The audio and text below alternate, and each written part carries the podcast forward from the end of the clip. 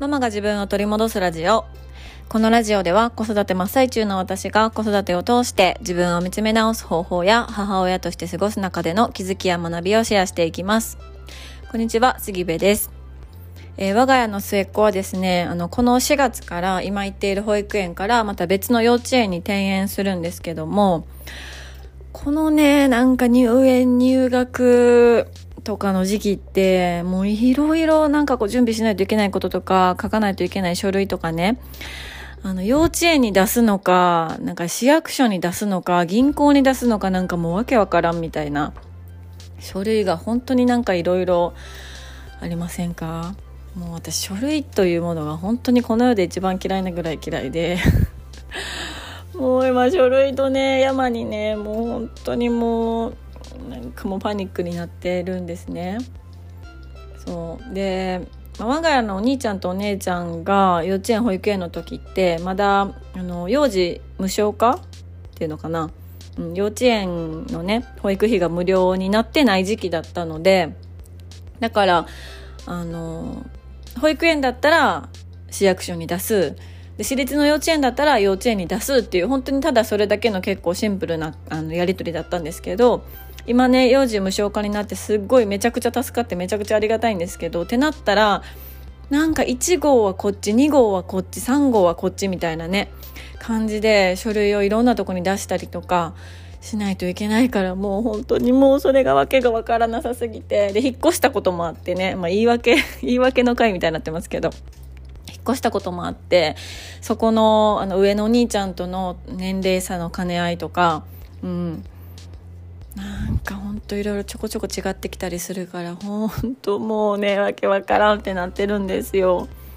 でちょっと幼稚園にね行かないといけないあのことがあるのでその時に持っていかないといけない書類があってでそれ書こうと思ってそれ書いてたらあの幼稚園じゃなくて市役所に持っていかなあかんってことにあの今気づきまして。であの期限見たら明日やったんですよ。もうほんまに。もうってって。こういうの多すぎてね私。今に始まったことじゃないんですけどね。こういうなんかえやばいみたいなことが本当に多いんですよね。あのその度に自分のことめちゃくちゃこうなんか嫌になってっていうかまたやっちゃったって思ってね、うん、もうもっとしっかりしたいのに。まだやってもうた。あそれってもうなんか家片付いてないからやとかね。っていう感じでどんどんあの自分のこと嫌いになりそうにあの今回もなってたんですけど。そう。まあそんなことで今日のテーマなんですが今日のテーマは長所を短所でかすめないというテーマでお話をしようと思います。で、まあ私はこのね書類のもろもろのことだったりとか事務作業的なことが本当に嫌いだし苦手なんですよね。うん。あの表を作るなんかエクセルとかもいまいちできないしていうのかとにかくこう物もあちょっとパンが焼けた。すいません。物も情報もその整理するという行為がすっごく苦手なんですよね。うん、だから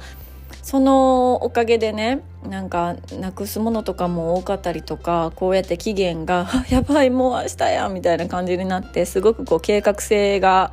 あんまりこうなくって、うん、いろいろミスしたり迷惑かけたりすることもすごく多いんですよね。だからそれが私にとってはすごく短所だなっていうのをずっとずっとこう思ってきてでもその書類を出さないといけないとかなんかねそういうあの子どもの幼稚園とか学校のために何か出さないといけないとかってその自分だけの問題じゃないというか子どもにも関わってくるから絶対失敗したらあかんなとか絶対ちゃんとせなあかんなって思ってるからだからめちゃくちゃ無理してやるんですよね毎回。なんですけど、なんか、すっごい不備ありましたとか、なんか印鑑違いましたとか、なんかそういうことばっかり起きて、その度にね、あまたやっちゃった、またやっちゃったって思うんですよ。うん。ただ、私はそれを言い換えれば、あの、ポンポンポンポンアイデアとかは結構浮かんできたりとか、まああの浮かんできたり思考をこう深めていろんな話に派生させたりとかすることはすごく得意だから、まあ、それでこの音声のね配信とかもしてるんですけど、うん、なんかそこが私はこう強みかなっていうふうに思うんですけどでもその自分の強みって自分の中では結構当たり前にできてしまっていることとか、うん、それぐらいみたいな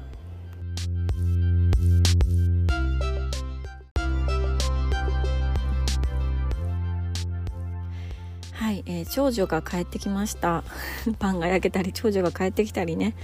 あのもうちょっと静かなところで録音しろよっていう感じなんですが。はい。でついでにですねあの明日締め切りの幼稚園の書類も市役所に出しに行ってきまして無事にねあの受理されましてほっとしております。そう、えー、長所と短所の話なんですけども長所は長所っていうか、まあ、自分のあるものとか足りていることですかね。うん、で自分の中では結構あって当たり前の存在にあのどうしてもなってしまうから、うん、あのこれできてすごいよねとか、うん、何々できてすごいなみたいな感じで言われてもいやいやそれはそんな大したことじゃないんですよみたいな感じでね自分の中ですごく評価をこうちっちゃくしてしまいがちだなって思うんですよ。うん、なんだけどその代わりにそのないものとかなくなったものとか足りない部分ってすごくねあのなんというか目立つというか、うん、フォーカスしやすい、うん、そもそもね人ってそういうものだから、うん、ないもの足りないもの足りてないところ自分のコンプレックスだったり短所とかっていうのが結構すごく気になりやすいんですよね。うん、でも気になりやすいからといってその長所とかね才能とかっていうところをあの短所のせいでかすめる必要はないと私はすごく思っていて、うん、長所は長所である。短所は短所である。それってもうみんななんですね。誰にでも長所あるし誰にでも短所あるんですよ。うん、で誰がいいとかね誰々の方がいいとか悪いとかっていうことは全くなくってただいいところがある。そして悪いところもある。へこんでいるところもある。みたいな、うん、ただただそれだけのことだから、うん、なんかなんだろうな。私だったらうーんなんか服とかメイクとか好きだから。子育て中、まあ、結構ね上のお兄ちゃんお姉ちゃんが1歳2歳時のとかの時でももう自分の機嫌を取るために化粧してたりとか服装結構ねちゃんとしてたりとかっていうのを意識してたんですよね。うん、もう誰のため何のためとかじゃなくって、でもそういうのをしてると結構周りからなんかこんな子育て大変やのにあの服装もメイクも髪型もいろいろなんか凝っててすごいよなみたいな感じで言われることが結構多かったんですよね。うん、でも私の中では全然すごくないと思っていていやだって別にしたいからしてるだけ好きやからしてるだけっていう感じだったんですよ。うん、むしろなんか子供のこともちゃんとできてない家の中もぐちゃぐちゃ家事もねなんかいろいろほったらかしであの化粧したり服選んだりしてる自分のことをなんならなんか自己中というかうん、いやいやそんな化粧できたって服でねあのなんか小綺麗に着飾れたって家が片付いてなかったりとか子育てちゃんとできてなかったりとかねなんかもうほんといろいろなことがぐちゃぐちゃだったら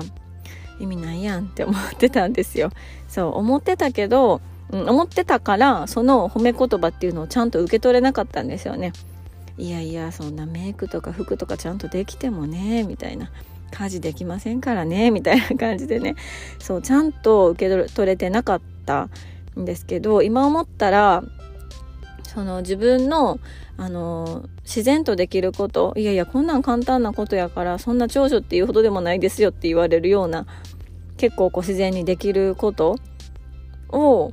あまりにも自分の中でこう見下してしまっていてその代わりに自分のへこんでいるところ足りないところをすごくね大きくあのフォーカスしてみてこれができてないからこんなんできたって意味ないんよみたいな感じで考えるのはすごいもったいないなって、うん、思うんですよね。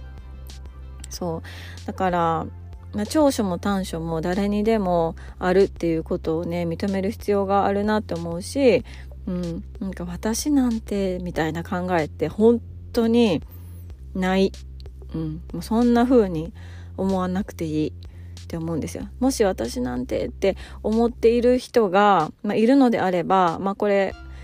昔の私って感じですけど、うん、私なんてって思ってる人がいるんだったらそれただあの短所にねめちゃくちゃフォーカスしてたりとかないものとかなくなったものとか自分の足りないところにめちゃくちゃフォーカスして光を当ててしまっているだけだと思うのでその光の方向っていうのを変えてちゃんと自分のあるものとか足りてるものとか、うん、あの長所っていうところにあのフォーカスしてあげてほしいなって思います。はいということで、えー、今日のテーマは「短所で長所をかすめない」というテーマでお話をしていましたがコンプレックスで才能をかすめないというあのテーマにね書き換えたいと思います。はい。では今日も最後まで聞いていただきましてありがとうございます。